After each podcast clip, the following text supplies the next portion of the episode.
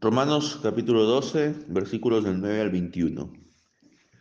El amor sea sin fingimiento, aborreced lo malo, seguid lo bueno. Amaos los unos a los otros con amor fraternal. En cuanto a honra, prefiriéndonos los unos a los otros. En lo que requiere diligencia, no perezosos, fervientes en espíritu, sirviendo al Señor. Gozosos en esperanza, sufridos en la tribulación, constantes en la oración compartiendo para las necesidades de los santos, practicando la hospitalidad. Bendecid a los que los persiguen, bendecid y no maldigáis. Gócense con los que se gozan y lloren con los que lloran. Unánimes entre ustedes, no altivos, sino asociándose con los humildes.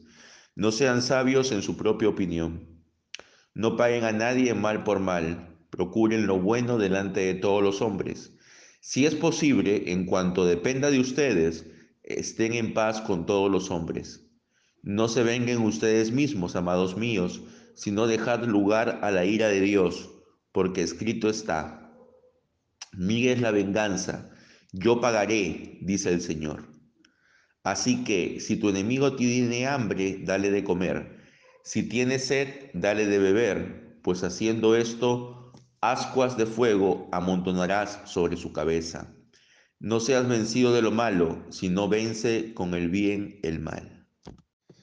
Empieza este texto, hermanos, indicando que el amor debe ser genuino, es decir, sin hipocresía. Debe ser sincero, no debe consistir en palabras huecas. A veces nosotros podemos decir a alguien te amo, pero solo de la boca para afuera. ¿Cómo podríamos nosotros realmente probar ese ese afecto a través de la constante preocupación por esa persona, ¿no? Si realmente nosotros nos eh, preocupamos por ella, nos comunicamos frecuentemente con ella, estamos pensando en lo mejor para esa persona, allí podríamos decir que lo amamos. Entonces no solamente es decirlo, sino también es demostrarlo. Y también debemos aborrecer lo malo. Esto se refiere a que debemos aferrarnos a cualquier cosa que sea buena y por el contrario aborrecer cualquier cosa que nos eh, aleje de Dios. Cualquier cosa que nos aleja de Dios es algo malo, aun cuando pueda ser en su origen bueno. Luego indica la palabra que debemos tener afecto fraternal los unos por los otros. Esto implica, hermanos, de que en nuestra comunidad de fe debe primar el amor. Ahora somos parte de una familia espiritual y debemos hacer todo lo que está en nuestro alcance para poder permanecer en afecto los unos a los otros. En un sentido, deberíamos amar a todas las personas, incluyendo a quienes nos odian, incluyendo a quienes nos persiguen. Pero el, afecto fraternal es diferente al amor en general. El afecto fraternal implica comprensión, implica comunión espiritual. Los creyentes tenemos el derecho y el deber de distinguir entre quienes aman a Dios y quienes lo odian. Ya Gálatas capítulo 6, versículo 10 dice, hagamos el bien a todos, pero especialmente a los que pertenecen a la familia de la fe. Entonces, hermanos, ese afecto fraternal está referido a los que forman parte de nuestra familia cristiana. Y esto también se evidencia con preferir a otros antes que nosotros. ¿Qué significa? La exhortación va por el hecho de que debemos ser humildes y considerar a nuestros hermanos mejor que nosotros. Un creyente sabe que las razones por las cuales realiza sus buenas obras no siempre son puras.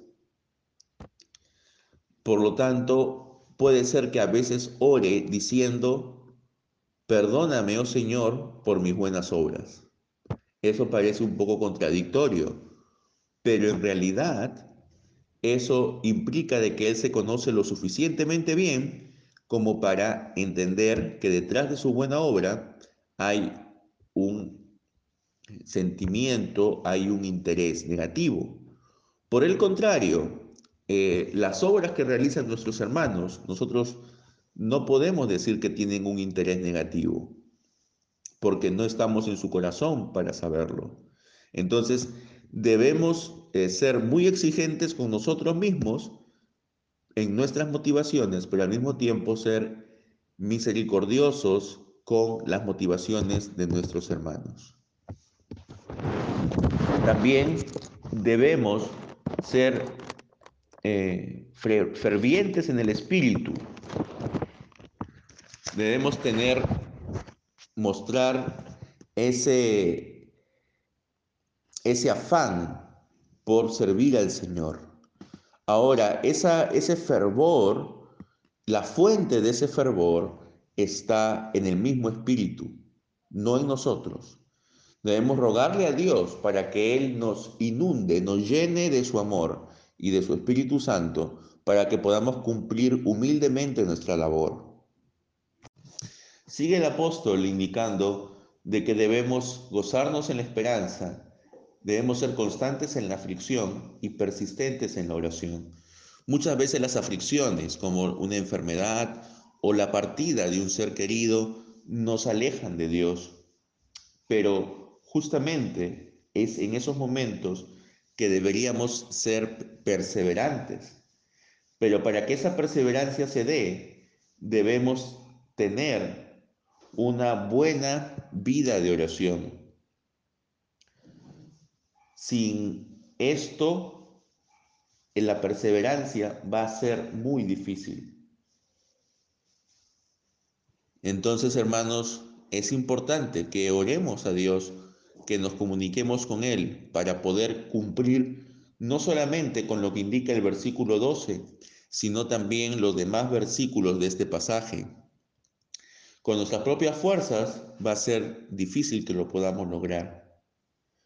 Debemos también ayudar a aliviar las necesidades de los santos, practicando fervorosamente la hospitalidad.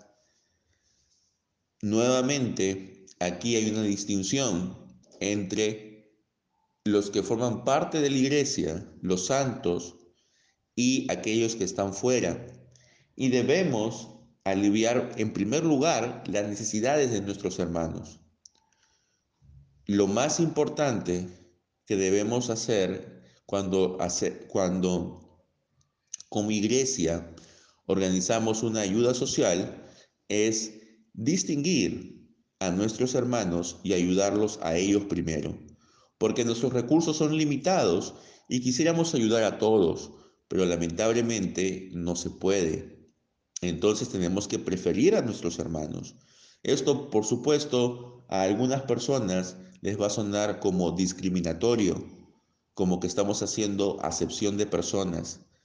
Y sí, es verdad, estamos haciendo acepción de personas, pero no basadas en su nivel económico, no basadas en su color de piel, no basadas en ninguna otra cosa que no sea el, el que formen parte de la familia de la fe. Entonces, ese tipo de discriminación es la que enseña las Sagradas Escrituras. Nosotros tenemos que sabiamente utilizar los recursos que tenemos, que Dios nos ha permitido, ayudando en primer lugar a aquellos que están con nosotros. Si podemos, podemos ya ayudar a los demás. Debemos bendecir a los que nos persiguen, bendecir y no maldecir es realmente un desafío, un reto, ¿no? Bendecir a aquellos que están eh, actuando en contra nuestra, a aquellos que buscan de repente hacernos daño. Pero, ¿qué debemos pedir nosotros? Debemos eh, hacer que Dios derrame sus bendiciones sobre ellos. Entonces, aquí hay una cita que quisiera leerles del eh, teólogo Juan Calvino. Él dice,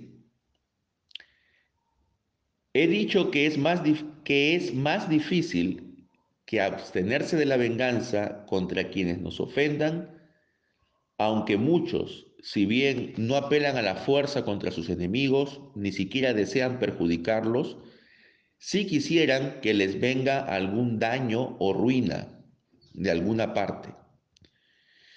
Y aunque ellos son tan pacíficos que no desean ningún mal a sus enemigos, muy difícilmente encontraremos a uno entre cien que desee para sus adversarios salud y prosperidad. Antes, por el contrario, hallaremos que la mayoría eh, se lanza a maldecirlos. Pero Dios, por medio de su palabra, no solamente refrena nuestros, nuestras manos de hacer el mal, sino que también aplaca nuestros amargos sentimientos internos. Y no solo esto, sino que desea que seamos solícitos para el bienestar de aquellos que injustamente nos perjudican y buscan nuestra destrucción. Es decir, no solamente no debemos eh, tratar de vengarnos de nuestros enemigos, sino tampoco debemos desearles ningún mal.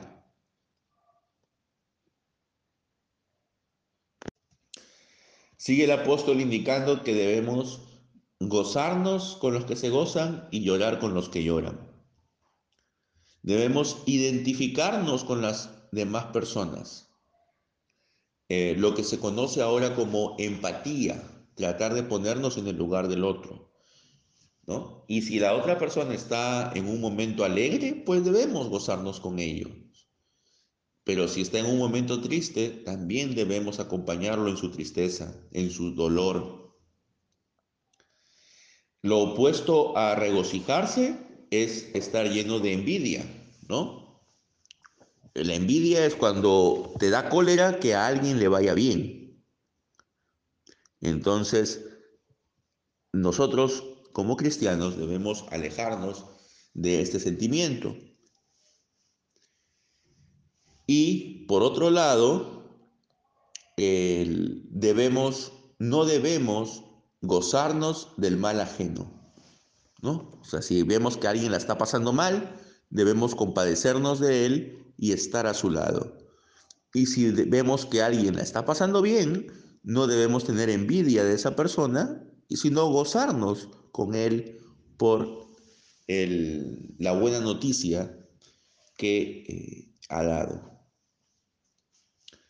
Debemos vivir en armonía entre todos, no ser altaneros, sino asociarnos con la gente humilde, ni tampoco ser presumidos. En la Reina Valera dice no ser sabios en nuestra propia opinión. Esto es importante también, hermanos, porque muchas veces eh, nosotros nos creemos los que sabemos todas las respuestas y también somos eh, o nos creemos autosuficientes, es decir, que no necesitamos de nadie, que nosotros solos podemos lograr todo lo que nos propongamos. Entonces, eso no es una actitud humilde, ¿no? Es una actitud orgullosa. Y muchas veces por culpa de nuestro orgullo, eh, perdemos oportunidades, perdemos eh, amistades, perdemos eh, muchas cosas, ¿no? Entonces debemos estar atentos para que todo orgullo pecaminoso sea eliminado de nuestro ser. Una forma de mostrar orgullo es decir, bueno, yo me junto, yo me codeo con gente de un cierto nivel, ¿no? Social o, y, o económico. Por eso es que este versículo dice que debemos estar solícitos a eh, asociarnos con los humildes, con los humildes tanto eh, materialmente como también espiritualmente. Entonces, no debemos eh, procurar estar,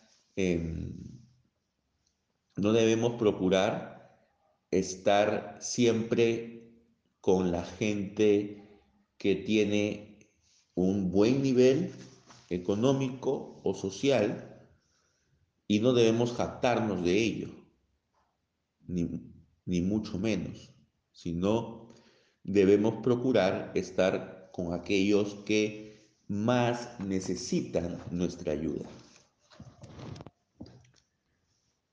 Luego sigue el apóstol diciendo que no debemos devolver mal por mal a nadie. Si alguien nos ha hecho un mal, no debemos caer en su mismo juego. Debemos procurar que estemos bien ante todos, siempre que dependa de nosotros. Debemos vivir en paz con todos. Nosotros como cristianos nunca debemos ser los que iniciamos el conflicto. Nosotros, por el contrario, debemos ser los que lo bajamos. No debemos ser, eh, como se dice popularmente, candeleros, ¿no? Sino debemos ser pacificadores.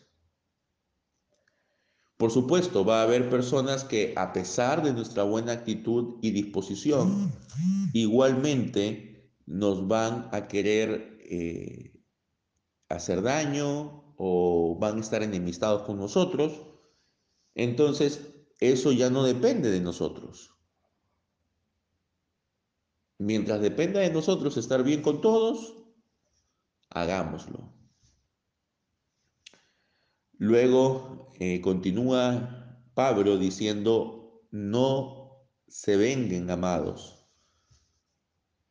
sino den lugar a la ira de Dios, porque está escrito, la venganza es mía, yo pagaré, dice el Señor.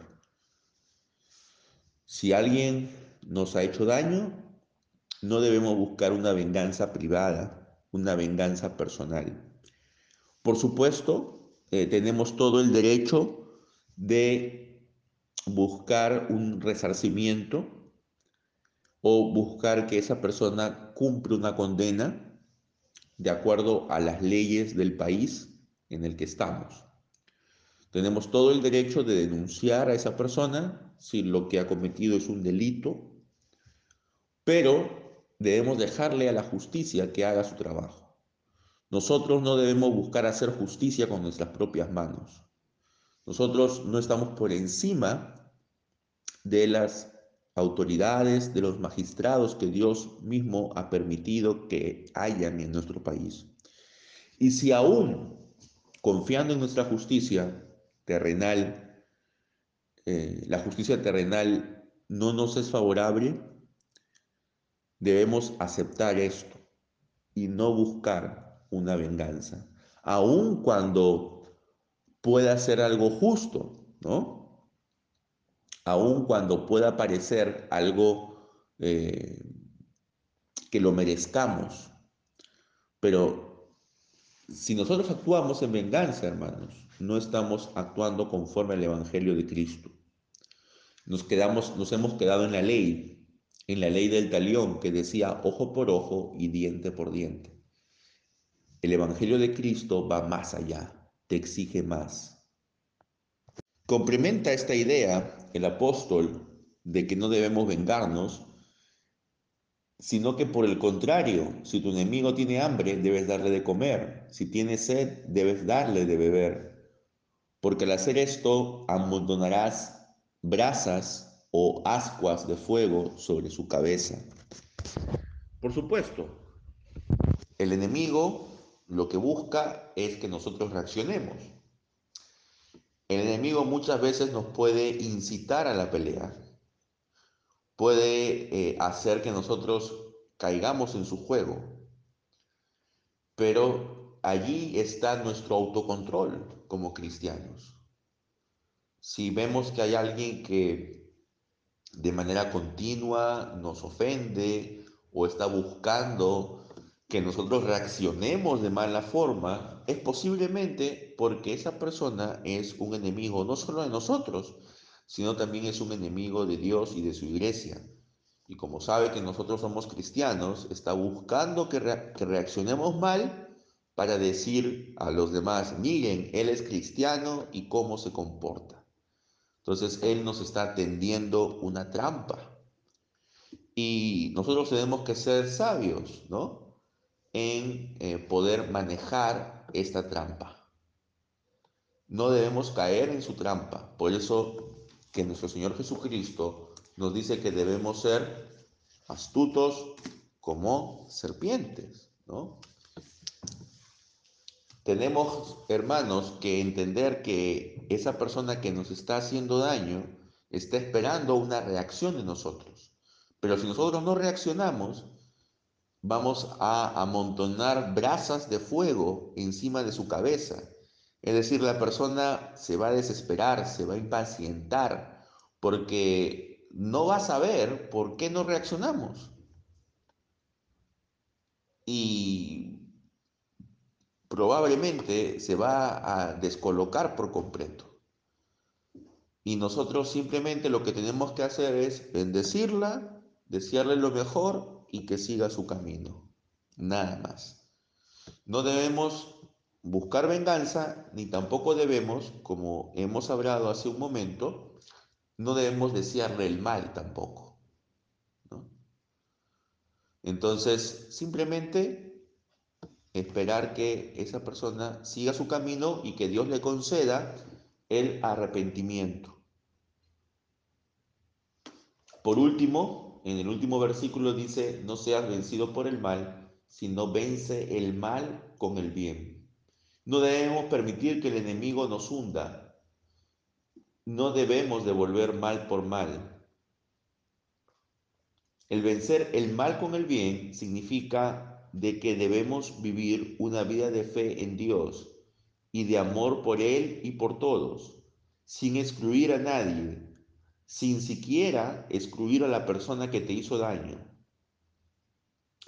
También significa de que debemos hacer un esfuerzo para demostrar bondad a la persona que te ha hecho daño. Ahora, esta vida, como nos la presenta el apóstol Pablo, es una vida que debe ser vivida solo por la fe. Y la fe es dada solo a aquellos que, siendo declarados justos en base al sacrificio de Cristo, derivan todo su poder del Espíritu Santo que mora en ellos.